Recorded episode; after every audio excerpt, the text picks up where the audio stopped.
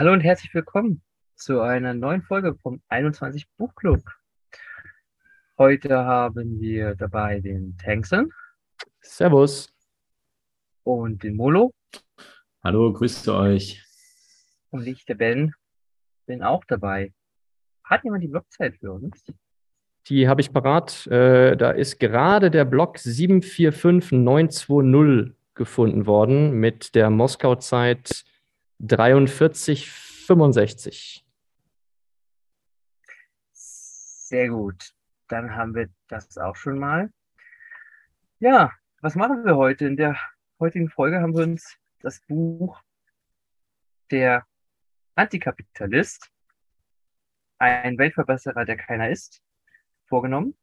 Das Buch ist äh, von Thorsten Polleit und ähm, aus dem Jahr 2020 im Finanzbuchverlag erschienen. Und die Besonderheit bei diesem Buch ist, ähm, dass es 20 Kapitel enthält und diese 20 Kapitel quasi in sich so als abgeschlossener Vortrag oder Aufsatz zu lesen und zu sehen sind. Also man könnte tatsächlich zu jedem einzelnen Kapitel wahrscheinlich eine detaillierte Buchclub-Folge machen. Ähm, aber wir wollen euch hier quasi einen Überblick geben, womit sich diese Kapitel befassen. Und ähm, genau, noch kurz zum, zum Thorsten. Thorsten Pollert ist halt ein, ein deutscher Ökonom, der 1967 geboren ist. Und er ist äh, aktuell Chefökonom der Degussa. Und was auch noch wichtig zu erwähnen ist, Pollert ist Präsident und Gründer des Ludwig von Mises Instituts in Deutschland. Und ähm, ist da quasi auch aktiv und versucht halt den Menschen ähm, schwierige ökonomische Themen schon doch recht vereinfacht darzustellen. Ähm, genau. Wollt ihr noch was genau. sagen? Wie ist das bei euch angekommen, das Buch? Was leicht zu lesen oder herausfordernd?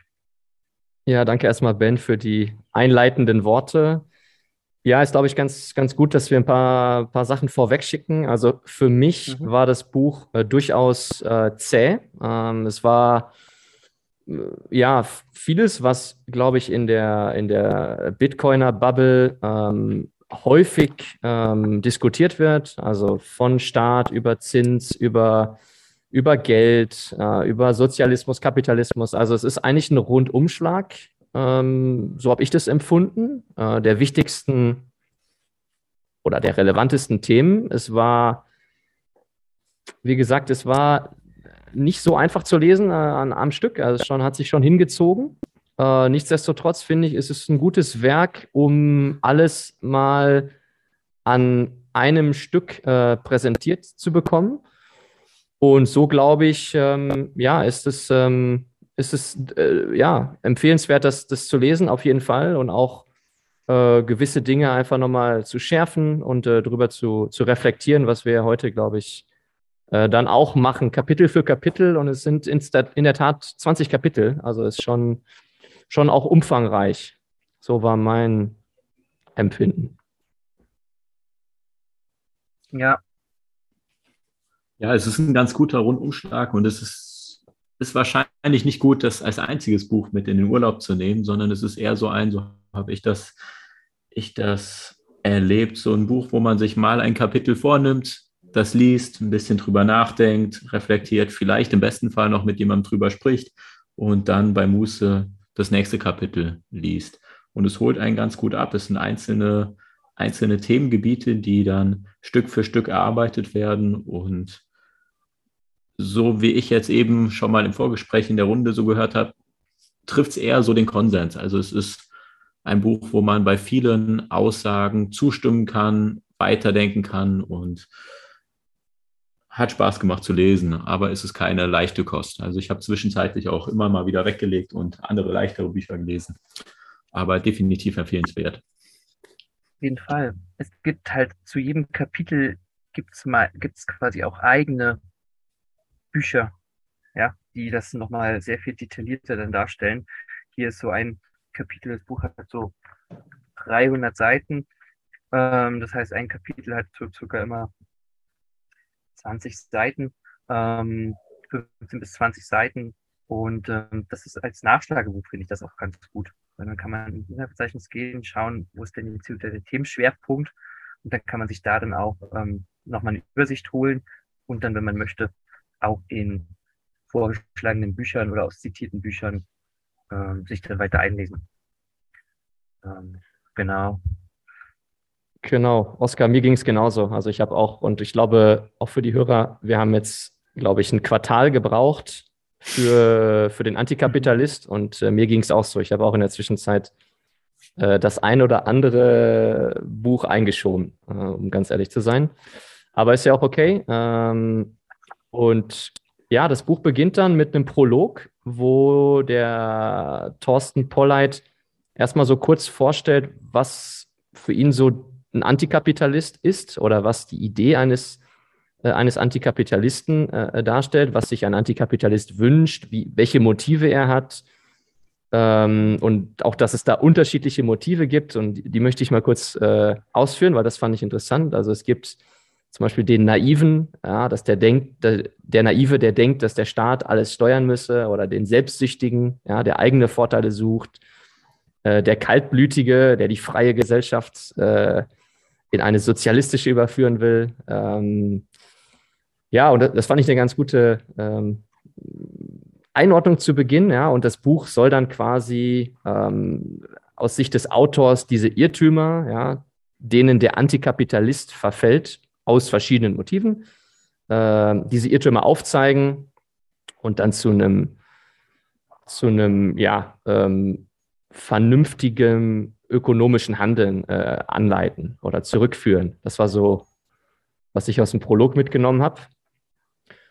Und ja, es, äh, genau. Also mir, ganz mir fällt gut. dazu halt, ja, ja, ich finde, Paulette hat das hier halt sehr ähm, detailliert schon quasi runtergebrochen auf verschiedene ähm, Wahrnehmungen, wie halt der Antikapitalist irgendwie wahrgenommen wird. Ähm, Im Volksmund hört man halt immer sagen, ja, der Kapitalismus ist schuld. Ja. Und wenn diese Person das sagt, der Kapitalismus ist schuld, dann wird er hier erstmal sozusagen irgendwie als Antikapitalist hingestellt, aber halt Vollheit schlüsselt halt dann auf, wie man eigentlich zu dieser Aussage kommt. Ja, dass der Kapitalismus schuld ist. Und das sind halt Fehlannahmen. Und ähm, ja, da kommen wir eigentlich auch gleich zum, zum ersten Kapitel, weil sich das ähm, jetzt ganz gut anreicht, ähm, anbietet. Und zwar, das sozusagen das erste Kapitel heißt Kritik der ökonomischen Erkenntnisse. Da stellt Pollard quasi erstmal so die, die Frage, ja, ob sozusagen, ob und welche wissenschaftlichen Methoden auf die Ökonomik eigentlich anzuwenden sind. Auf die Sozial- und Wirtschaftswissenschaften ähm, sind sozusagen sind damit sind naturwissenschaftliche Methoden auf diese anzuwenden. Ja, und ähm, dafür ist es wichtig, das einmal hier kurz runterzubrechen. Ähm, so als wissenschaftliche Methoden drei ähm, Module sozusagen werden ähm, angenommen. Es gibt halt den Positivismus, das heißt, ähm, es wird sozusagen nur das Positive, das Tatsächliche, das Messbare anerkannt. Der Rest ist halt metaphysisch oder halt unwissenschaftlich. Dann gibt es halt den Empirismus. Die Quelle der Erkenntnis ist quasi die Beobachtung. Ich schaue mir an, wie ist etwas und daraus ähm, folge ich dann, so muss es sein. Und es gibt auch noch die Falsifikation. Das ist quasi der Nachweis, ähm, dass die Aussage ungültig ist.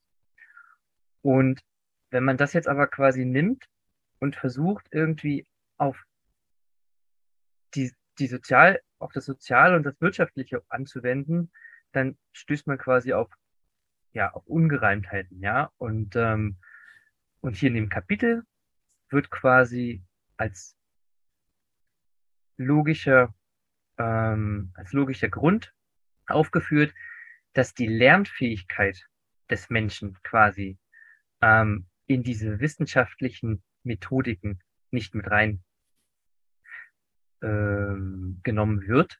Ja, und dass sozusagen dadurch, dass der Mensch lernt, sich das immer wieder ändert, die Wahrnehmung, und dass sozusagen keine Verhaltensparameter im Bereich des menschlichen Handelns ähm, vorauszusagen sind. Also der Mensch handelt. Wir kommen später auf den Satz Der Mensch handelt nochmal definitiv dediziert zu sprechen. Und ähm, Tengsten, du hast ein ganz gutes Beispiel zu, glaube ich, was das begründet, ähm, dass diese Lernfähigkeit des Menschen ähm, ja. sozusagen nicht durch naturwissenschaftliche Methoden einfach abgedeckt wird. Hab ich, aber zuerst mal äh, Respekt, äh, Ben. Ich glaube, du bist unter uns der Methodiker, also äh, schön zusammengefasst. Äh, und das ist in der Tat äh, interessant, den, den Beginn des Buches, ähm, ja, sich nochmal äh, einfach, äh, gerade für Leute, die vielleicht eher aus der Praxis kommen oder da ein bisschen auch äh, Probleme mit haben. Ich fand das auch äh, super dargestellt und ein Beispiel für den Empirismus war zum Beispiel im 18. Jahrhundert, äh, kannten die Menschen nur äh, weiße Schwäne, weil sie nur weiße Schwäne gesehen haben. Das heißt aber im Umkehrschluss nicht, dass es keine schwarzen Schwäne geben kann, geben kann. Also das war so ein Beispiel für einen Empirismus und Thorsten Polleit will ja diese, ähm, diesen Ansatz, der nur auf Naturwissenschaften quasi beruht, äh, kritisieren äh, und sagt dann eben, wie, wie du auch ausgeführt hast, dass äh, in der VWL oder in der, in der Wirtschaft äh, Menschen äh, handeln und, und auch ihre, ähm, ihre Ziele ähm,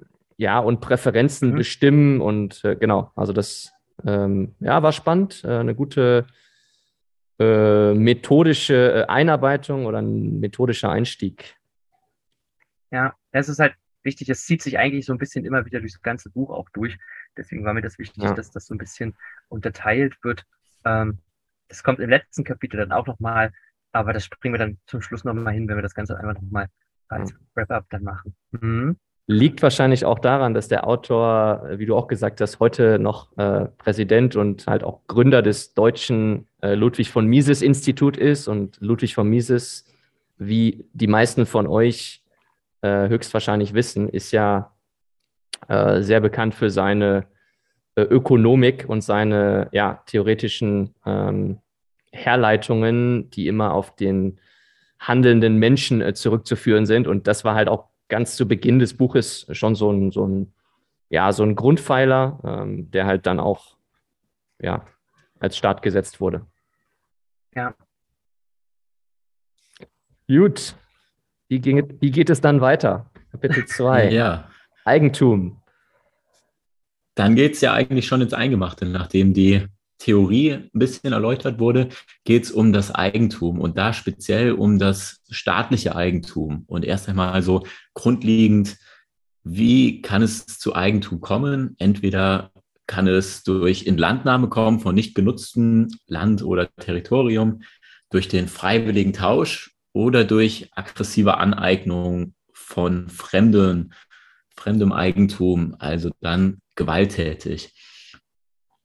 Die Akzeptanz des Eigentums, so wird dann erläutert, hängt von der Art der Aneignung ab. Wenn jetzt etwas freiwillig abgegeben werden sollte, was man in seinen Augen nicht verstehen kann, dass etwas freiwillig an den Staat abgegeben wird, aber dann ist das eine andere Akzeptanz, als wenn es aggressiv einem anderen Wareneigentümer weggenommen wird. Und dann stellt sich die Frage, wie kann öffentliches Eigentum, wie kann das überhaupt entstehen in einem freien Markt? Ähm, kann der Staat eigentlich gar nicht so wirklich der rechtmäßige Eigentümer sein, weil selbst wenn er es in einem freien Tausch abkauft, so muss man sich dann fragen, wie ist der Staat an das Kapital gekommen? Wurde ihm das auch freiwillig gegeben oder ist mhm. da eine grundlegendere, tiefere Aneignung auch zu finden, entweder durch Steuern also durch Kapital, was eingenommen wurde in Form von Steuern oder was dann auch wieder Raub oder Verletzung des Ureigentums ist oder durch inflationserweiterte Aneignung in Form von einer Abwertung des grundlegenden Geldes. Genau. Die Auflösung dieser Frage erfahren Sie in einem späteren Kapitel. Finde ich ganz interessant, was du sagst, Oskar, weil ja, ich glaube, in dem späteren Kapitel über Staat ähm, ja, antwortet quasi Thorsten Polleit auf deine, äh, auf deine Frage, ob, ja, ob der Staat äh, eigentlich äh, rechtmäßig äh, sich Eigentum ähm, aneignen kann oder, mhm. oder was da vor sich geht. fand es dann auch noch ganz schön, wie er dann den Bogen spannt und dann schon so ein bisschen vorausgreift, wie, wie ist eine Verteidigung des Eigentums eigentlich möglich? Und da nimmt er dann wieder, also begrenzt auf das Individuum. Und ähm, da beschreibt er schon das Recht auf Selbstverteidigung oder eben durch ein freiwilliges Beauftragen von Dienstleistungsunternehmen, welches für die Sicherheit sorgen. Da geht er dann später auch fundierter nochmal in die Tiefe drauf ein. Aber eben, dass das ein Urrecht ist, diese Selbstverteidigung oder das Abgeben der Selbstverteidigung, was beides legitime Mittel sind, aber dass es erstmal keine dritte Instanz braucht, die für einen, einen Eigentümer bestimmt, dass eine Verteidigung stattfinden muss oder dass diese Verteidigung abgegeben werden muss in eine dritte Gewalt. Ja, zusammenzufassen, finde ich, ist auch dann das gut zu sagen, dass also das Eigentum quasi untrennbar mit dem menschlichen Dasein halt verbunden ist, dass das halt so zum persönlichen Individuum dazugehört und quasi keinen Staat, keine dritte Instanz braucht, die das äh, verwaltet, wie du auch so schön gesagt hast. Kapitel 19 ähm, beschäftigt sich dann damit, da gehen wir dann später noch drauf ein. Ähm, ja, finde ich ganz gut, dass wir hier auch ein bisschen nochmal so den Fragen, die Fäden spinnen zwischen den Kapiteln. Ähm, das, das äh, ergibt sich ganz gut. Ja. Okay. Gut, worum geht es dann in, in, Kapitel 3? Ähm, da geht es dann eher so ein bisschen um, ich glaube, die Mentalität hinter, des, hinter dem Antikapitalismus. Was ist der Sozialismus? Ähm, was ist der Vergleich freier Markt äh, versus Staats, Staatskapitalismus oder Staatsinterventionismus? Ähm, ja, das ist für mich so ein bisschen eine Aneinanderreihung von, von verschiedenen Themen gewesen und dann am Ende hilfreich für mich in dem Kapitel war, welche Kritiken es am Kapitalismus gibt. Ähm, also Vermögenskonzentration, dass der Mensch zum Mittel herab, äh, herabgewürdigt wird, Umweltzerstörung, also das sind halt immer so die, äh, die, die Kritiken oder das Krisen, Krisen, äh, da ist grundsätzlich der Kapitalismus schuld, wie auch in der Finanzkrise 2008, 2009. Also das, ist, das sind so die typischen äh, Dinge, die genannt werden, wenn es ja halt darum geht, den Kapitalismus äh, zu kritisieren. Ähm, gleichzeitig führt aber auch der, der Herr Polleit dann aus oder versucht auszuführen, woher das kommt. Ja? Woher kommt diese antikapitalistische Mentalität und da sagt er halt drei Punkte. Einmal ganz klar mangelndes Wissen. Äh, die Leute sind einfach nicht informiert. Absichtlicher Irrtum, ja, ähm, also Überzeugungstäter äh, in Anführungsstrichen ähm, oder äh, psychische Störungen. Da muss ich ein bisschen schmunzeln und auf dich äh, verweisen, äh, Molo, weil du meintest, ja, es geht ans Eingemachte und das zieht sich eigentlich auch durchs, durchs Buch. Also es wird schon auch sehr deutlich ähm, an der einen oder anderen Stelle äh, argumentiert und auch sehr direkt und klar. Also da wird äh, ja nicht hinterm Berg vorgehalten, wenn das jetzt die ja, richtige. Verwendung war des äh, Sprichworts. Nee, schön zusammengefasst.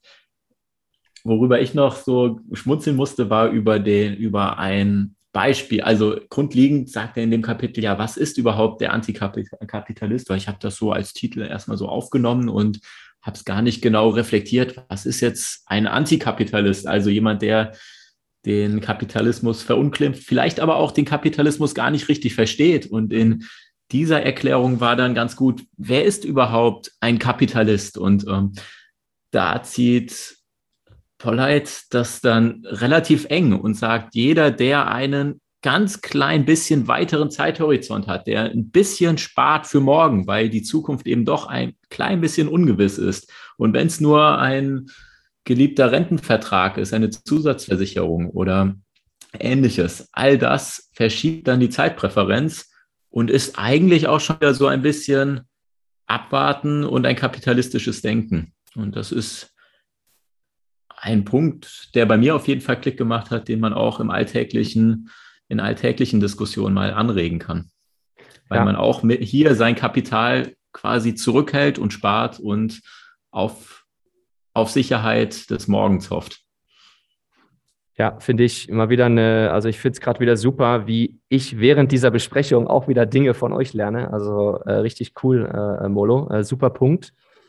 Gleichzeitig äh, wollte ich auch nochmal erwähnen, äh, er nennt dann Beispiele, äh, Beispiele von Berufsgruppen, die er den Antikapitalisten zuordnet. ich nenne jetzt ein paar, sagt dann aber auch noch was dazu. Also er sagt zum Beispiel Intellektuelle, Literaten, Schul- und Hochschullehrer, Staatsangestellte, Künstler, Musiker, Superreiche, ähm, äh, wo der Reichtum zur Last wird und die dann dem Staat helfen wollen. Das sind für ihn Antikapitalisten, wobei ich finde, da muss man aufpassen, weil es dann halt eine, eine ziemlich starke Generalisierung. Also wir wollen hier äh, keine Lehrer oder wir wollen hier keine äh, Intellektuellen grundsätzlich äh, irgendwie in äh, ne, antikapitalistische äh, Richtung stellen oder diffamieren. Aber das, ich finde, es hilft so, und natürlich können wir, die das Buch lesen, äh, da auch zwischen äh, den Zeilen lesen, also das oder auch ne, so weit denken, äh, dass das halt keine Generalisierung des Autors darstellen sollte, sondern einfach beispielhaft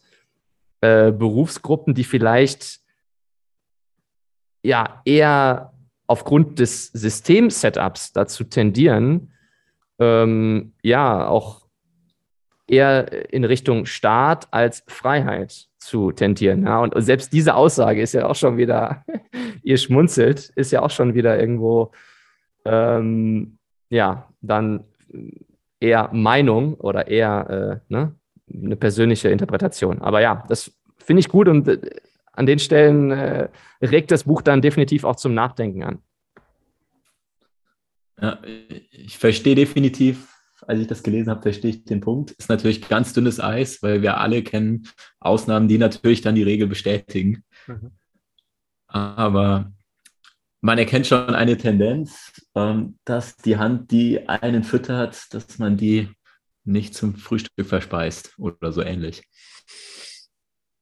Was ich halt gut finde, ist, dass er halt schon klar auf seine Art und Weise manchmal auch ein bisschen halt vielleicht auch reißerig. Ich finde, der Titel ist ja auch, das, klingt auch erstmal irgendwie reißerig. Ich meine, oh Gott, was ist das jetzt hier für eine, für eine Conspiracy Theory Buch? Ähm, aber er gibt halt auch, er schwafelt halt nicht nur, sondern gibt halt auch Möglichkeiten und macht Vorschläge, ja, die jetzt sozusagen zu reflektieren. Das obliegt ja dann dem Leser. Aber dass er halt jetzt zum Beispiel diese, dass er auch Vorschläge macht, wie man halt diese antikapitalistische Mentalität ja, der entgegenwirken kann, nenne ich mal jetzt ein bisschen freundlicher, als er es geschrieben hat. Also, dass man halt auf jeden Fall Aufklärungsarbeit leisten sollte, um quasi zu zeigen, was, welche Nachteile quasi ähm, Sozialismus und Kommunismus auf die Dauer hat, ähm, dass man halt quasi bestimmte Leute ähm, ein bisschen aus der Verantwortung nehmen sollte und ähm, quasi halt für den Kapitalismus werben und sozusagen Aufklärungsarbeit zu betreiben. Ähm, das ist natürlich jetzt in der Demokratie jetzt nicht so einfach und das schließt sich ja noch nicht aus. Aber es, ähm, also er hat sich quasi schon echt lange Gedanken darüber gemacht oder auch das gut zusammengetragen. Ähm, es gibt ja auch, gab auch tatsächlich in den USA mal einmal die äh, 40er und 50er Jahren, dass sozialistische und kommunistische Parteien quasi verboten wurden. Ja, das wäre der ganz harte Cut. Genau, also ähm, das soll jetzt hier nochmal zeigen, dass er einfach ähm, ernst meint und sich damit auseinandergesetzt hat und dass ähm, äh, ja jeder nach Belieben sozusagen einordnen kann, ähm, wie wichtig er die einzelnen Punkte hält, die er vorschlägt. Aber ich fand das nochmal wichtig zu sagen, dass er da einfach nicht sagt, als alles schlecht, sondern wie könnte man ihm entgegengehen. Ähm, das wäre mir hier nochmal wichtig zu sagen. Genau, weil er, er wettert ja schon gut und gerne gegen den Staat. Und ähm, da gibt es, geht das jetzt auch gleich ganz gut über ins Kapitel 4. Genau, da kommen wir dann zu auch zu Kapitel 4, was eigentlich der Staat quasi eigentlich ist, ja, und ähm, das Kapitel heißt eine ernüchternde Wahrheit, was der Staat halt wirklich ist. Und hier wird ähm, äh, Murray Rothbard ähm, zitiert und da wird geschrieben, der Staat ist die territoriale, der territoriale Zwangsmonopolist der Rechtsetzung und Rechtsprechung, der die Letztentscheidungsmacht über alle Konflikte hat. Und wenn man sich das halt so ein bisschen, bisschen überlegt, ja, dann die Entstehung des Staates ist halt irgendwie, dass der Staat eigentlich immer irgendwie die Menschen, dass er den Menschen so gewaltsam aufgezwungen wird und aber niemand gibt eigentlich freiwillig seine Eigentumsrechte auf, wie wir ja quasi in den Kapiteln davor gelernt haben. In den Kapiteln davor gelernt haben, ähm, sind sie quasi unweigerlich an das menschliche Dasein geknüpft. Ähm, dann stellt sich hier halt auch die Frage, wer kontrolliert eigentlich den Staat? Ja, und ähm, wenn, wenn es halt den Staat braucht, ja, dass A und B sich gewaltsam unterdrücken, braucht es dann nicht auch noch einen Überstaat? Also das, da fällt mir jetzt dazu ein, dann her, halt wer, wer, ähm, wer kontrolliert die, die, also wer kontrolliert die Kontrolleure? Ja, ich glaube, das heißt ein bisschen anders, aber ihr wisst, was ich meine. Ähm, also es ist halt ein bisschen, bisschen schwierig halt zu sehen, dass, dass der Staat eigentlich auch nur aus Menschen besteht, ja, die ihre eigenen Ziele verfolgen. Ähm, welchen Take habt ihr dazu noch? Ja, das ist auch zu dem Punkt, wer gibt freiwillig seine Eigentumsrechte auf? Da, da fragt man sich auch, was muss geschehen, dass man gerne oder dass man, dass man nicht freiwillig, sondern dass man denkt, man gibt freiwillig seine Rechte auf, um sie abzugeben an jemanden, der besser auf, auf einen selbst und auf die Eigentumsrechte und auf die Gesundheit und auf die Bildung, kann man weiter fortsetzen, darauf besser Acht gibt und besser Ressourcen einsetzen kann, um für meine Sicherheit zu sorgen, als mhm. ich selbst. Also das schiebt auch oder stößt so einen Stein an, der ins Rollen kommt, wo man sich dann fragt, was muss geschehen oder wie lange muss man anfangen, etwas nicht zu hinterfragen, bis man es irgendwann glaubt, dass für alle Fragen im Leben, und da habe ich den Eindruck auch, dass man das gesellschaftlich gerade sieht, immer wieder nach dem Staat gerufen wird. Und das ist ja gerade so der, der Ansatz, was in diesem Kapitel angestoßen wird, dass der aufgedrückte Staat dann gewonnen hat, wenn alle glauben, dass sie freiwillig in diesem Staat leben und freiwillig Rechte abgeben. Ja. Einmal das, genau, also Eigen, genau, also Eigentum ist Ungleichheit, ist ungleich der Rechtsrahmen durch andere. Ja, ähm, in dem Kapitel ist es auch noch ein Beispiel, noch ein Beispiel, ähm, dass das bis dahin geht, dass es auch als, dass er auch als Räuberbande bezeichnet wurde. Und tatsächlich hat halt, ähm, endlich, hat halt, na endlich, Ben. Räuberbande, ey. wir haben es gesagt. Jetzt kommen wir auf den Index. Nein. Ähm, ähm, was ich halt spannend fand, zum Beispiel selbst ähm, Papst Benedikt der 16., der hat halt am 22. September 2011 im Deutschen Bundestag auch gesprochen und er hatte in seiner Rede quasi auch den heiligen Augustinius äh, zitiert und der stellt halt die entscheidende Frage. Also, wenn, wenn der Staat sozusagen, also, oder nimmt das Recht weg, diese, diese, diese Rechtsstaatlichkeit, also als letzte Instanz, nimmt das Recht weg, was ist dann ein Staat noch anderes als eine große Räuberbande? Also er hat es ja. tatsächlich ähm, quasi benannt, ähm, weil quasi nur durch dieses, diese Gesetze, die festgelegt werden, in diesem Rahmen wir uns halt aufhalten, ähm, die geben irgendwie ihm die Legitimation, aber sie geben ihm eigentlich nicht die Legitimation über unser Eigentum. Ähm, ja. Ja, also das, mh, bitte.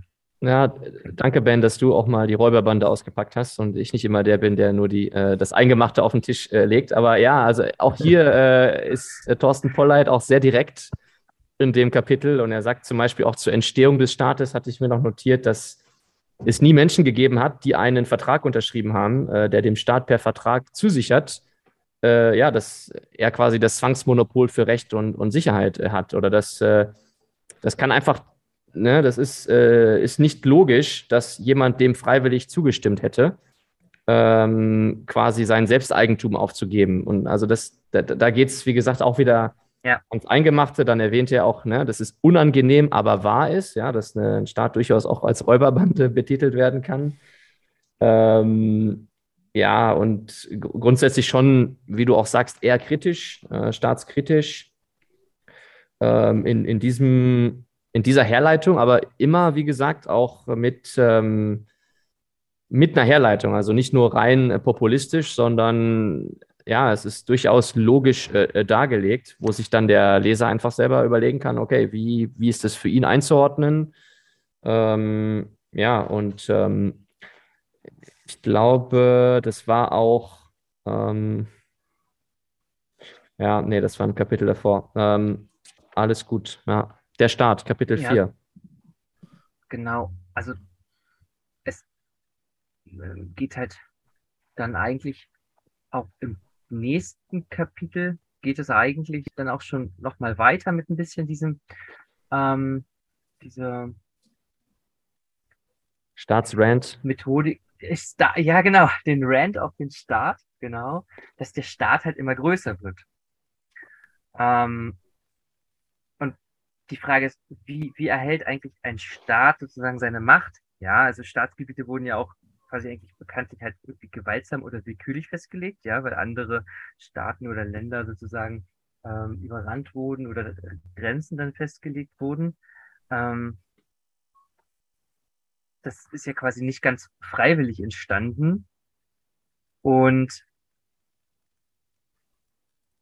und man kann jetzt also unterscheiden, in, dass der Staat seine Macht, wie gesagt, gewaltsam bekommt oder freiwillig, aber was heißt halt freiwillig, ja? Durch Besteuerung und Umverteilung wird halt die Gunst der Mehrheit, wird um die Gunst der Mehrheit geworben. Also ähm, für uns wirkt das halt so, ja, wir, wir helfen eigentlich dem anderen, dass wir halt was abgeben, aber letztendlich, wer, wer nimmt sich das Recht raus, uns als freiem, denkenden, menschlichen Individuum, souveränen Individuum, quasi ähm, einfach zu entscheiden, nee, das gehört nicht dir, das gehört dem anderen oder der hat weniger und ich habe die Macht und das Verständnis, dass es dem, ähm, was es von dem gebraucht wird, ja. Also dieses Beispiel mit, ich habe fünf Tomaten angepflanzt und der andere nur eine und dann kommt jemand drittes und sagt, du gibst jetzt zwei ab, damit ihr beide gleich viel habt. Anderthalb. Und, äh, und dann, ähm, dann ist das aber fremdentschieden. Ja. Und das, ähm, das, da gibt es eigentlich kein Gesetz für, dass das logisch sinnvoll ist, dass jemand Drittes darüber entscheidet, weil eigentlich der Mensch selber entscheiden sollte und wissen sollte, was für ihn äh, gut ist. Und klar, es braucht halt diesen Staatsapparat, dieses Standbein der Staatsbediensteten, ja, und ähm, die sind halt abhängig durch die Altersversorgung. Also der Staat wird halt immer größer und muss halt irgendwie seine Ausgaben auch irgendwie ähm, decken und ähm, und es gibt halt eigentlich keinen kein tatsächlichen Staatswettbewerb, weil jeder hat ja so sein Territorium. Ja, das, das kann sehr, da kann man sehr weit gehen. Ähm, aber da sind wir jetzt quasi so mittendrin im fünften Kapitel. Habt ihr noch einen Take dazu? Ja, es wird ja schon so als nicht, es wird nicht ausgesprochen, aber es wird ja eher als, der Staat wird eher als wachsender, sich ausdehnender Tumor beschrieben, ja, der sich, der sich seine Macht einst gewaltsam angeeignet hat, dann auf die Freiwilligkeit verweist oder sich aber auch die Gunst der WählerInnen holt, indem er eben umverteilt und dann eine Politik für die Massen und auf Kosten von Minderheiten macht. Also eben umverteilt von einigen wenigen und diese Geschenke in Anführungszeichen weiterverteilt an Gruppen, wo er sich dann eine Mehrheit erhofft. Und ähm, der, der das absolute Standbein oder der Rückhalt, das sind eben die Staatsbediensteten, sind Wirtschaftspartner, die eben tolle Geschäfte, ob es jetzt Waffengeschäfte oder Bildungsgeschäfte finanzieller Art sind, mit dem Staat selbst machen und eben wir alle, die abhängig sind vom Staat, sofern wir eine gesetzliche Altersvorsorge erhoffen. Das sind mhm. alles Gründe, warum wir uns nur sehr schwer vom, von, vom Staat abwenden können. Zusätzlich zu diesem ähm, lokalen Zwangsmonopolisten, dass man eben auch nicht so einfach weg kann. Aber diese drei Punkte sind eben so grundlegend tief verankert, was dazu führt, dass man entweder mitmacht, sich auch zu den Begünstigten, Begünstigten stellt, versucht möglichst viel abzugreifen oder eben hinten runterfällt. Und das führt immer, äh, führt dann dazu, dass, dass man häufig den Weg des geringsten Widerstands geht, versucht das abzugreifen, was geht, und dann eben auch zu diesem Geschwür wird. Und das ist der Grund, warum sich der Staat dann immer weiter wie ein Luftballon aufblä aufbläht und immer mehr der Gesellschaft einnimmt. Wie er das halt macht, ist halt spannend, ja. Ähm, Vollheit beschreibt halt, dass der Staat beschafft sich halt die Zustimmung durch die Mehrheit, aber indem er quasi raubt, beschenkt, besticht, täuscht, also quasi Brot und Spiele so ein bisschen, ähm, ja, ähm, spielt. Und, ähm, und er hat es halt durch dieses, ich meine, es sind ja, es sind ja auch nur Menschen quasi, die das bilden, beziehungsweise wir Menschen bilden das, aber das, das Gesamtverständnis, also so auch die, hm, wie heißt das, das, das ist Kollektivdenken, ja. Also der Staat hat wirklich erreicht, dass die meisten Menschen der Auffassung sind, ähm, der Staat ist halt wirklich wohlmeinend und unverzichtbar für dieses zivilisierte Zusammenleben. Ja, dass es den Staat braucht, um Häuser zu bauen, um Straßen zu bauen, dass es eine Polizei gibt, dass es eine Feuerwehr gibt. Ähm, da kommen wir, glaube ich, auf die Sicherheit des Eigentums auch am Ende nochmal zu sprechen. Das ist tatsächlich nach meiner Wahrnehmung in den, in den Köpfen halt drin, das braucht es doch weil die Menschen aber auch manchmal so gestrickt sind, dass sie halt ähm, geführt werden wollen. Und das hatte ich also jetzt auch, dass ich so eigene Meinung oder eigene Wahrnehmung, dass quasi so die letzten 10, 20 Jahre quasi ähm, diese Abhängigkeiten eben halt, dass der Staat dann schenkt, ja, und sagt, du brauchst mich, ich gebe dir das und das, ich gebe dir die Sicherheit, dass der ähm,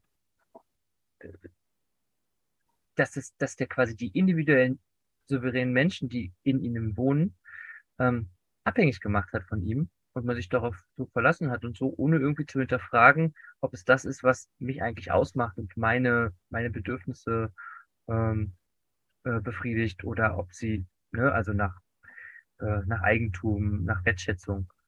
Ähm, also das, ähm, das, das finde ich schon sehr spannend, das Thema, ja.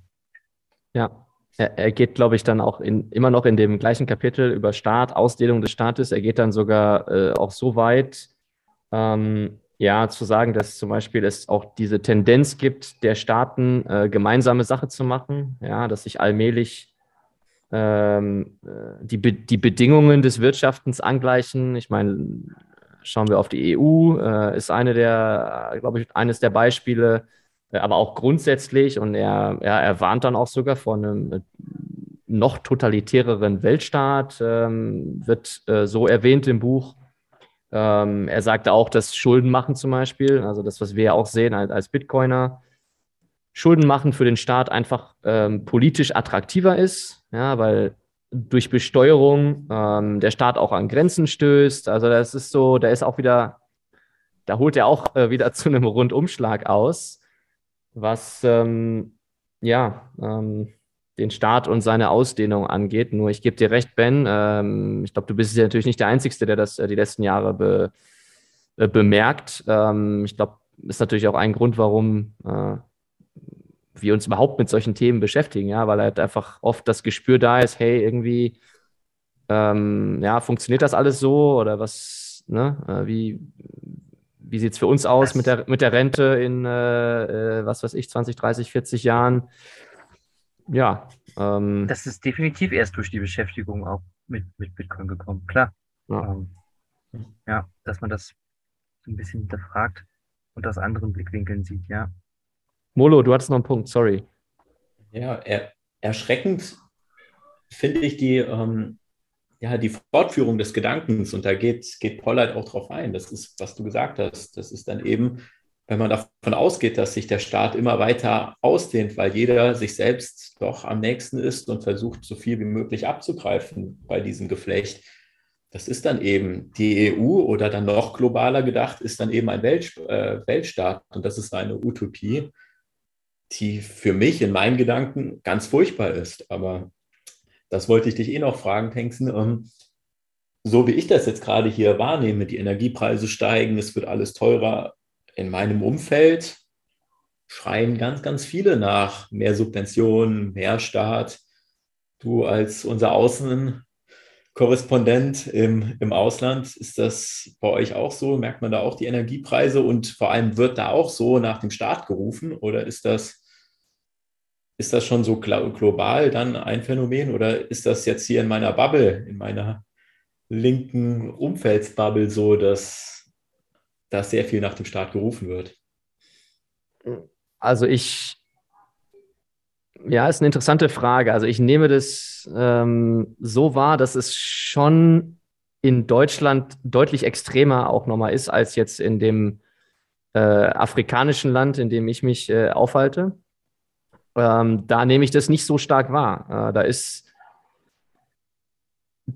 grundsätzlich der Staat auch natürlich ganz anders aufgestellt, nicht so ähm, in den ganzen Bereichen äh, Bildung und Recht und ähm, ja, ich glaube, das hat der, der Pollard auch äh, an einer Stelle aufgeführt. Äh, Schule, Soziales, Rente, Transport ist ja, das sind ja alles Felder, wo sich in, in Deutschland ähm, ja der Staat schon sehr stark ausgedehnt hat. Das ist, glaube ich, in anderen Ländern nicht so der Fall und deswegen ist es für die Menschen auch jetzt in der jetzigen Situation nicht so dieser Reflex zu sagen, ja, der Staat muss das finanzieren. Ja, da da, da gibt es auch ähm, viel grundsätzlichere Sachen, die einfach vom Staat auch gar nicht getragen werden. Also da gibt es keinen, weiß ich nicht, ähm, äh, wenn du krank bist, dass der Staat dein Gehalt weiterzahlt und solche Sachen. Das ist ja alles schon Luxus, äh, womit mhm. quasi der, der, der Deutsche ja. verwöhnt ist, äh, was natürlich gut ist. Also ich will das nicht kritisieren. Das ist ja natürlich irgendwo auch dann äh, dieses soziale Auffangnetz, was wir haben, ja, was ähm, dann aber, glaube ich, diese, diese Spirale auch immer weiter treibt. Ja, dass dann halt direkt der ruft, äh, wie du sagst, ja, jetzt, oh, der Staat muss jetzt was tun. Äh, es wird gar nicht überlegt, ginge das auch eventuell anders oder wäre es anders, vielleicht ökonomisch auch langfristig äh, äh, sinnvoller. Deswegen glaube ich, die Rufe sind schon lauter in Deutschland als, als dann in anderen Ländern, wo der Staat grundsätzlich nicht so stark ausgeprägt ist. Ja. Aber die Inflation und so weiter ist natürlich äh, ebenfalls äh, stark ausgeprägt. Ähm, die Leute wissen aber, dass sie nichts vom Staat kriegen und müssen halt so über die Runden kommen und arrangieren sich untereinander. Ähm, ja, und ähm, sind dann eher dort ähm, ja, untereinander unterwegs, ähm, strecken sich selber, machen selbst Einsparungen. Ja. Ah ja, ja. spannend, ja, danke. Spannend, ja. Ähm, aber das passt eigentlich, weil du meinst halt so, da sind wir sozusagen noch so, die Menschen rufen nach sozialer Hilfe, ja, und das ist ja jetzt quasi etwas, was jetzt der was in Kapitel 6 dann auch quasi aufgegriffen wird, ähm, die soziale Marktwirtschaft, ja, dass da quasi interveniert wird, eingegriffen wird, unterstützt wird, ähm, was aber auch ähm, quasi zu, zu Verzerrungen führt, ja, und zu, und das sozusagen von Polleit auch der, dieser Interventionismus durch den Staat, wir müssen euch helfen und ihr kriegt jetzt ähm, Helikoptergeld oder wir, wir versuchen jetzt hier eine Mietpreisbremse, ähm, dass das Interventionismus ist, der quasi aber und der als soziale Marktwirtschaft verkauft wird, der aber eigentlich die eigentlichen, die eigentliche Marktwirtschaft quasi verzerrt und die, die Incentives quasi anders setzt, ja, weil man sich halt darauf dann auf einmal ausruht als Mensch, ähm, weil der Mensch dann halt bequem wird. Und ähm, das ist jetzt quasi in Kapitel 6, wird sozusagen die soziale Marktwirtschaft halt so ein bisschen aufgegriffen. Und ähm, da, da ist es irgendwie auch, wird halt, wird, wird halt quasi das Wort sozial wird auch nochmal irgendwie auseinandergenommen, weil eigentlich ähm, alles, was du, also wenn du sagst, es gibt eine soziale Marktwirtschaft, dann, dann gibt es folgelogisch irgendwie auch eine unsoziale Marktwirtschaft. Ja, was dann quasi in den Köpfen der Menschen ähm, verschiedenste Szenarien auslöst. Ja, eine unsoziale Marktwirtschaft, eine ungerechte Marktwirtschaft wahrscheinlich. Also alles, was mit dem Wort sozial irgendwie verknüpft wird, ähm, entzieht sozusagen dem eigentlichen Hauptwort, was davor gesetzt wird, eigentlich seine ja, seine Bedeutung, seine Legitimität, ähm, weil es halt so aufindoktriniert ist und nicht freiwillig ähm, Soziales. Ja, ja, jetzt sind wir ein bisschen da. Ja. Und der Mittelweg zwischen Sozialismus und Kapitalismus sollte gegangen werden. Ja, das, das wird so propagiert. Ähm, aber halt nicht so in den Markt eingegriffen, dass es halt dann langfristig zu Bequemlichkeit und Schaden führt. Stimmt's, Tankson? Genau. Ähm, also die soziale Marktwirtschaft äh, geht ja auf ähm, oder wird oft gesagt, dass sie auf Ludwig von Erhard zurückgeht. Ja, genau was du sagst, so dieser Mittelweg zwischen ähm, Sozialismus und Kapitalismus, wobei äh, Thorsten Polleit auch nochmal äh, erklärt, fand ich auch, wusste ich auch nicht, dass ähm, der Ursprungsbegriff eigentlich vielmehr auf den, äh, den deutschen Ökonomen Alfred Müller-Amack zurückgeht und gar nicht Ludwig von Erhard, aber es wird immer Ludwig von Erhard äh, eigentlich zugeschoben. Äh, aber wie dem auch sei, ja, ähm, was ist sozial, ja, ist inhaltlich, ist inhaltlich unbestimmt, wie du auch gesagt hast, ist gar nicht so einfach zu beantworten. Es gibt natürlich immer den Mindestkonsens, dass man sagt, ja, ähm, dass man sich nicht nur um sein eigenes Wohl kümmert, sondern um das Wohl der, der Allgemeinheit. Ich glaube, das ist, ähm, glaube ich, auch allgemein äh, respektiert.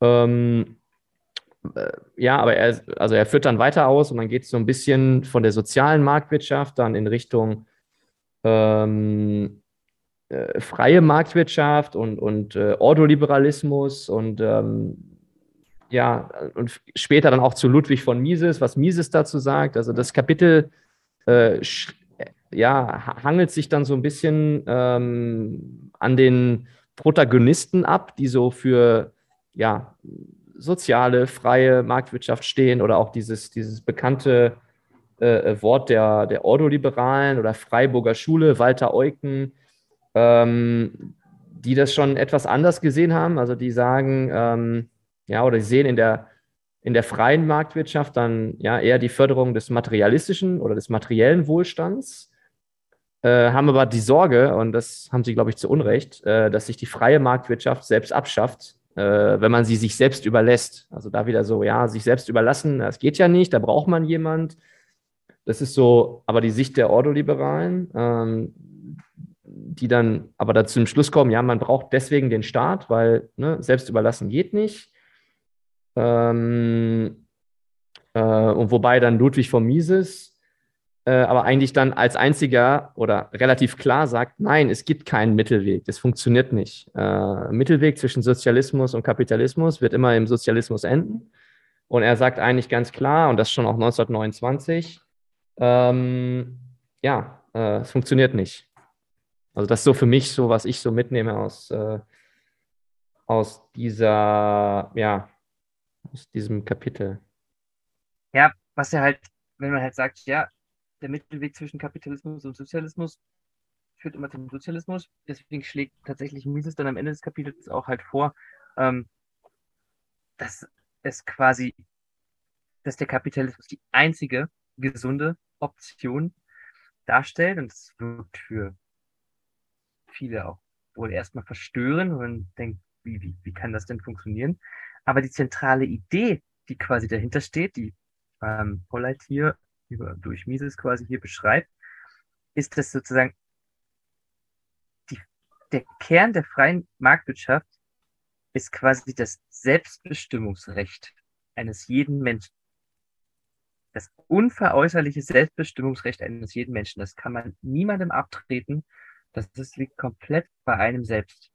Und das ist eine Kernkomponente quasi vom, von dem Verständnis des Kapitalismus, dass man selbstbestimmt Kapital ähm, sich erarbeiten kann, ja, und das dann auch wieder quasi freiwillig verteilen kann und dass das, weil ja viele Menschen zusammen handeln und ähm, quasi Kapital aggregieren und das quasi dann auch den Besitzer wechselt, dass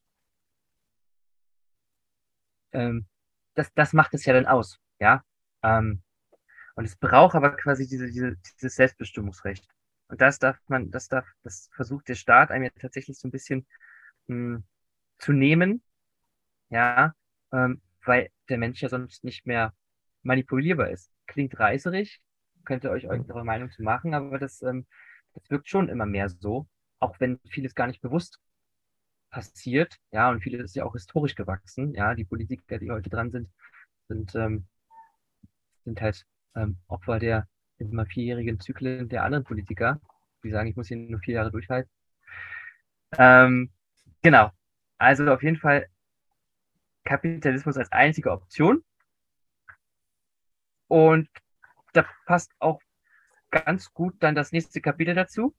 Ganz kurz, richtig, richtig gut auf den Punkt gebracht. Also, top, Ben. Jetzt kannst du weiterreden, weil ich kann dir nichts hinzufügen. Richtig, richtig schön. Ja, wir ähm, leiten mal äh, über ins, äh, ins nächste Kapitel. Ich glaube, der Ben hat gerade kurz gemutet, gar kein Problem. Ja, es geht dann vom äh, ausgedehnten Staat ähm, hin zu einer Verwirrung, die äh, Thorsten Polleit auflösen möchte, und zwar ähm, Kapitalismuskritik, die Sozialismuskritik ist. Ja, das ist die, die Überschrift des nächsten Kapitels. Und ähm, ja, da, da geht es eigentlich grundsätzlich darum, dass er halt äh, sagt, dass die Kritik an der, am heutigen Kapitalismus, das, was wir vorher auch schon ausgeführt hatten, ähm, äh, von wegen äh, Zentralisation von Kapital und, und, und den ganzen Themen, Umweltzerstörung, ja, dass das eigentlich fehlgeleitet ist. Und ähm, er, er ist, glaube ich, dann an der Stelle das erste Mal, dass er so zum Thema Geld ein bisschen hinführt. Er sagt dann, äh, dass zum Beispiel das staatliche Fiat-Geld für ihn ist ein antikapitalistisches trojanisches Pferd. Ähm, das hatte ich mir hier notiert, fand ich interessant oder fand ich gut ausgedrückt. Ähm, ja, und so ähm, geht es dann in dem Kapitel, ähm, ja, es ist, also er, er, erklärt dann auch, das ist ein ziemlich äh, detailliertes Kapitel. Er sagt dann, ähm, ja, warum ist das Fiat-Geld kaputt? Ähm, ja, also dass es inflationär ist, dass es Boom- und Bass-Zyklen gibt, Überschuldung, ähm, dass der Staat immer mehr wächst und so weiter und dass das Fiat-Geld aber eigentlich ähm, antikapitalistisch ist, ja, dass die ähm, ja, ja. Ja, dass es halt nicht, dass es halt ja, quasi bitte. nicht selbstbestimmt ist. Dass es halt nicht hm. selbstbestimmt ist, sondern dass es quasi staatlich äh, zentralisiert ist und sozusagen ähm, mh, hm, ja, erzwungen ist und vorgegeben ist. Ja, ähm, das, das meint er wahrscheinlich mit ähm, ähm, antikapitalistisch, weil wir eben ja, wie eben vorher gesagt, sozusagen die Kernkomponente dieses, diese Selbstbestimmung ist. Und ähm, das aber quasi auch durch diesen, diesen Interventionismus, Interventionismus ja, ähm, sozusagen, ähm, das, ähm, diese, die, das so inflationär wirkt, ja, auch auf die, auf das, auf das Geldsystem. Und ähm, ja, er spielt tatsächlich ziemlich viel aus. Ähm, mit Blick auf die Zeit sind wir hier schon fast bei einer Stunde und wir haben erst Kapitel 8, äh, Kapitel 7. Molo, was wolltest du denn sagen? Ja, ich wollte das Kapitel.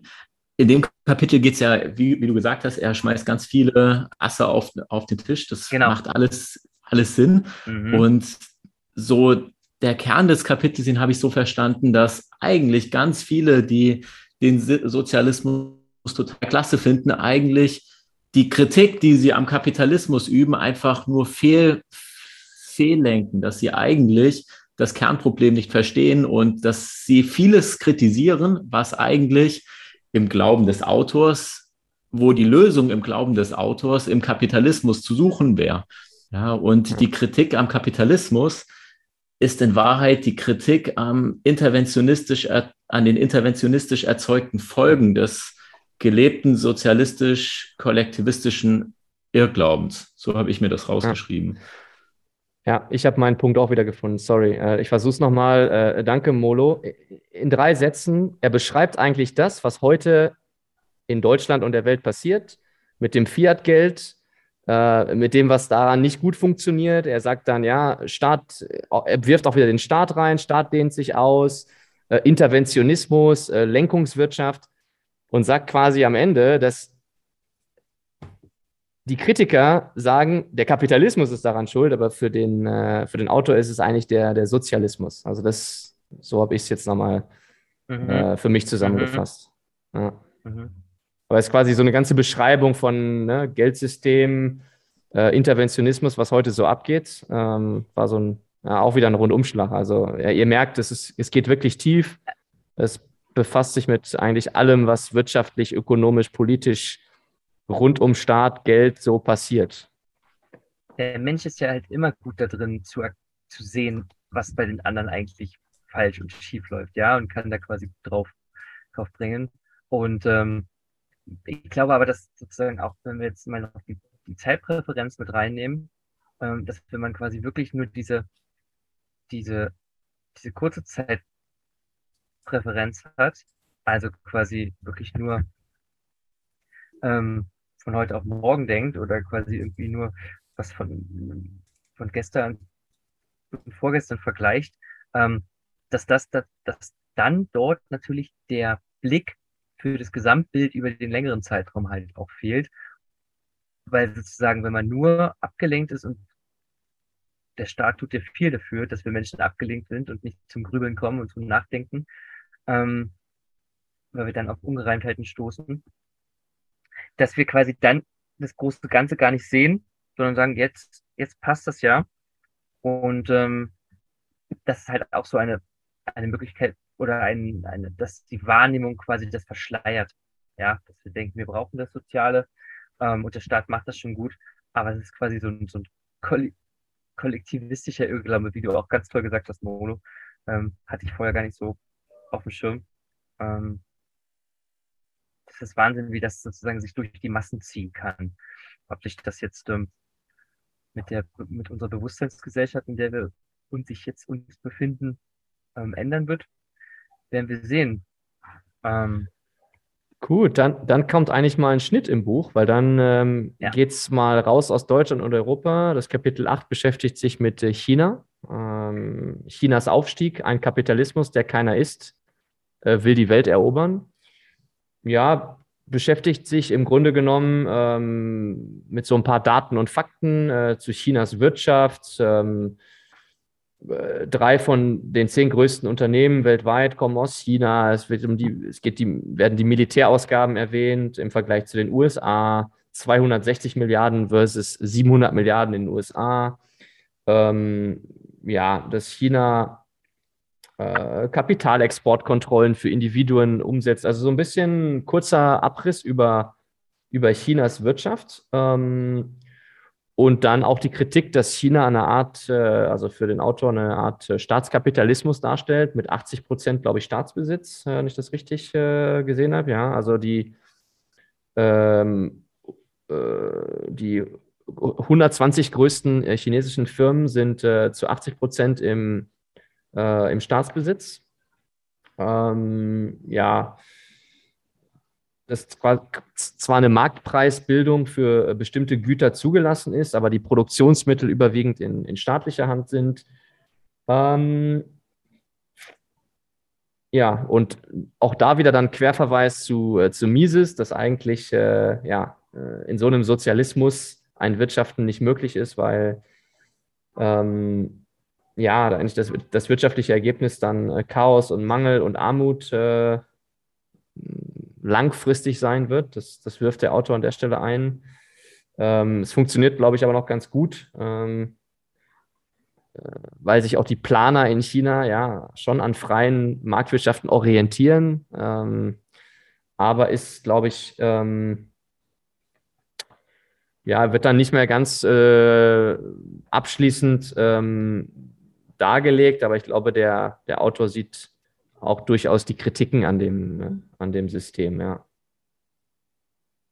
Ja, er möchte halt nur aufzeigen, wahrscheinlich auch, ähm, wohin es gehen kann oder dass es in anderen Teilen durch halt den Einfluss des Staates ähm, sehr viel weiter schon fortschreiten kann. Ähm, Richtung auch Manipulation der, der Bevölkerung und auch Überwachung der Bevölkerung und so, dann da kommen wir wieder an den Punkt. Ähm, genau, also das das ist quasi ein eigenes, eigenes Kapitel für sich. China. Ähm, genau. Gut, womit geht es dann weiter? Kapitel Wie 9. weiter? genau. Die Natur und das Wesen des Geldes. Ja. Da geht es dann nochmal Deep Dive ins Geld. Genau, also auch hier findet man jetzt auch Parallelen zu anderen Büchern, wo er, wo quasi auch schon ähm, ähm, na, Mises über Geld geschrieben hat. Er sagt halt erstmal, Geld ist halt so gut wie, wie jedes andere Gut auch. Ja, es entsteht halt im freien Markt. Das, ähm, das heißt, es ist gut mit der größten Marktfähigkeit, ja, weil ja der, der Verkäufer quasi ähm, der sozusagen Brot gegen Fische tauschen will, äh, nee, oder Brot, Brot verkaufen will, aber keine Fische haben will, quasi das Geld erstmal oder sein, den Wert seiner Arbeit quasi erstmal in einem dritten Tauschgut ähm, speichert und ähm, nach äh, Karl, äh, also es gibt quasi drei Werte, drei ähm, Eigenschaften von Geld. Es muss halt als Tauschmittelgut dienen, es muss als Rechnungseinheit und als Wertspeicher fungieren. Ähm, das haben wir in anderen äh, Podcast-Episoden auch schon nochmal angeschnitten.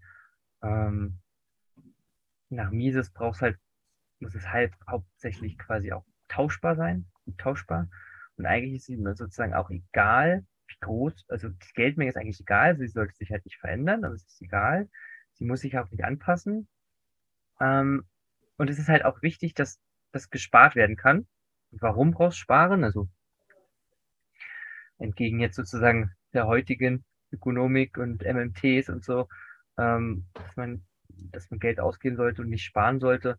Aber das ist halt das langfristige Denken und das Sparen bringt halt sozusagen ein bisschen ähm, die Unsicherheit, die das Leben so mit sich bringt, ähm, kompensiert das, ja. Und ähm, klar, jeder hat halt so seinen subjektiven, sieht seinen subjektiven Wert und ähm, welchen er sozusagen dem Gut zu, äh, zuwendet, ähm, zuteilt. Und ähm, wenn er zum Beispiel die Ware gegen Geld tauscht, dann sieht er ja sozusagen in dem Geld einen höheren Wert als in der Ware, die er los wird. Ähm, das war mich, das war für mich irgendwie so eine, so eine Erkenntnis, ähm, dass, oder dass wenn du eine Aktie verkaufst gegen, gegen 100 Euro, sage ich mal, dann siehst du in diesen 100 Euro für die Zukunft mehr wert als in dieser Aktie. Und wenn du andersrum quasi 100 Euro in eine Aktie, dann, dann siehst du in dieser Aktie mehr wert. Also das äh, bedingt ja quasi so das, das menschliche Handeln. Ja, das waren so, ähm, das, das ist so angerissen quasi ein bisschen auch auf, auf Metaebene quasi, wie diese Natur des Geldes und das Wesen des Geldes so zustande kommt, durch halt das Handeln und Tauschen. Ähm, genau. Das, dazu habe ich das verstanden und ähm, Genau, Ben, dass quasi ohne Interventionismus ein freiwilliger Tausch, es bei einem freiwilligen Tausch ohne Interventionismus eigentlich immer nur zwei Gewinner gibt. Die beiden, die tauschen, weil jeder macht es freiwillig, jeder erhofft sich mehr. Entweder erhofft man sich mehr von dem Geld oder von der Aktie oder von der Tomate auf dem Markt. Und dass es eigentlich da nur Gewinner gibt, wenn man nicht aus irgendwelchen aufgedrückten Zwängen kauft oder verkaufen muss. Genau. Und wenn man dann weiter springt in das Kapitel 10, geht es dann darum, wie der Staat das Geld zerrüttet. Also wie grundlegend, da waren wir auch schon häufig auf die Geschichte des Geldes, wird da eingegangen, wie Geld entwertet wird, dass es eben eine sehr, sehr lange Zeit gab. Da gab es einen Goldstandard, wie lang schon die Geschichte überhaupt von Geld ist, das vor 5000 vor Christus beziehungsweise 1870 vor Christus schon in Babylon Geld existierte und 800 vor Christus die ersten Münzen geprägt oder gefunden wurden, dass sie da geprägt wurden.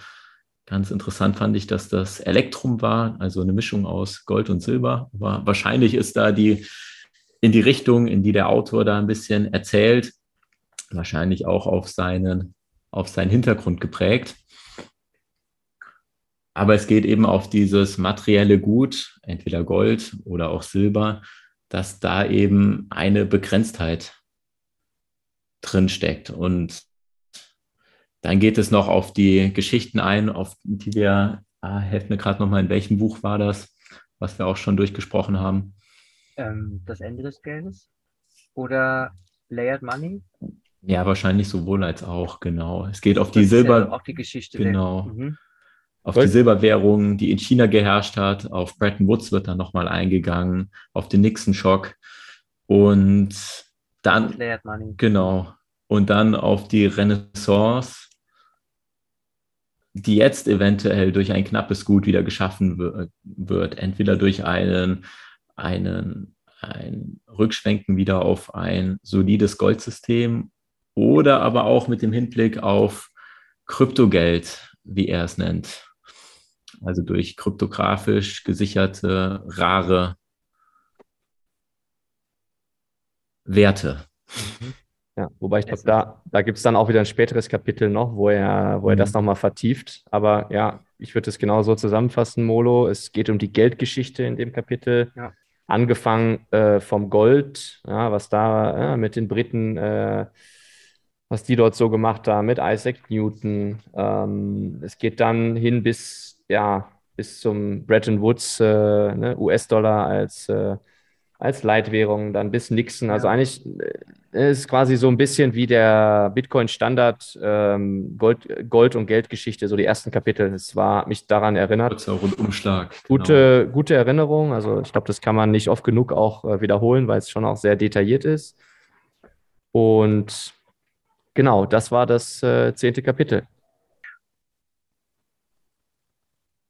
So, liebe Zuhörer, wer bis jetzt äh, fleißig dabei war, da die Aufnahme jetzt schon relativ äh, fortgeschritten ist und wir euch in höchstmöglicher Qualität auch noch den äh, zweiten Teil des Buches äh, vorstellen wollen, haben wir uns dazu entschieden, dass wir hier jetzt heute erstmal die Aufnahme beenden, einen Cut machen um äh, euch dann in, äh, ja, spätestens in zwei Wochen den nächsten Teil von äh, Antikapitalist äh, von Thorsten Polleit äh, präsentieren zu können. In zwei, drei Wochen. Ja, ich kriege gerade hier Signale.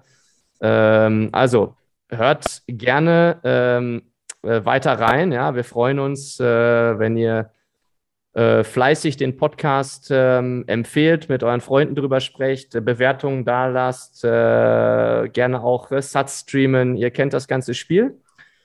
Und ja, wir hoffen, dass es euch bis, äh, bis hierhin gefallen hat, dass euch das, was wir so dazu reflektiert haben, vielleicht auch dazu anregt, das Buch selber zu lesen. Und ja, in diesem Sinne würde ich sagen, verabschieden wir uns an dieser Stelle. Ähm, als ben? Teaser, es kommen definitiv noch gute und wichtige Kapitel. Ähm, also lasst euch das nicht entgehen. Und wir freuen uns auf jeden Fall über Feedback. Und dann hören wir uns in einem zwei, drei Wochen wieder. Und wer jetzt anfängt zu lesen, der ist dann quasi mit uns gleichzeitig fertig. Sehr guter Punkt. Das ist natürlich auch eine Überlegung. Ja. Also macht's gut, bis zum nächsten Mal. Ciao, ciao. Ja, bis zum bis zweiten bald. Teil dann. Ciao. Ciao.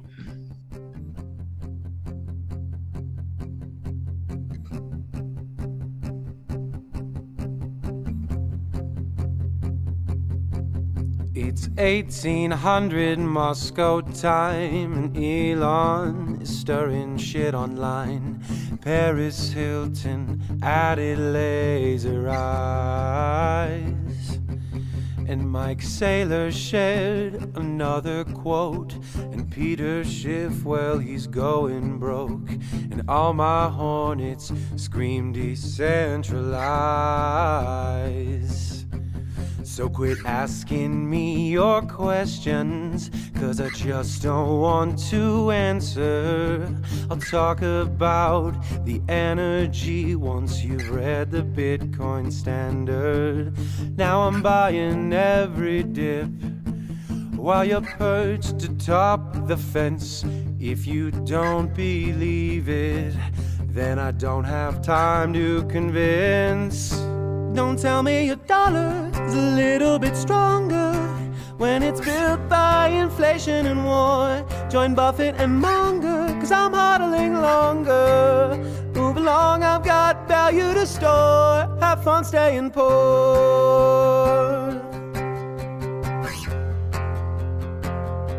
Have fun staying poor.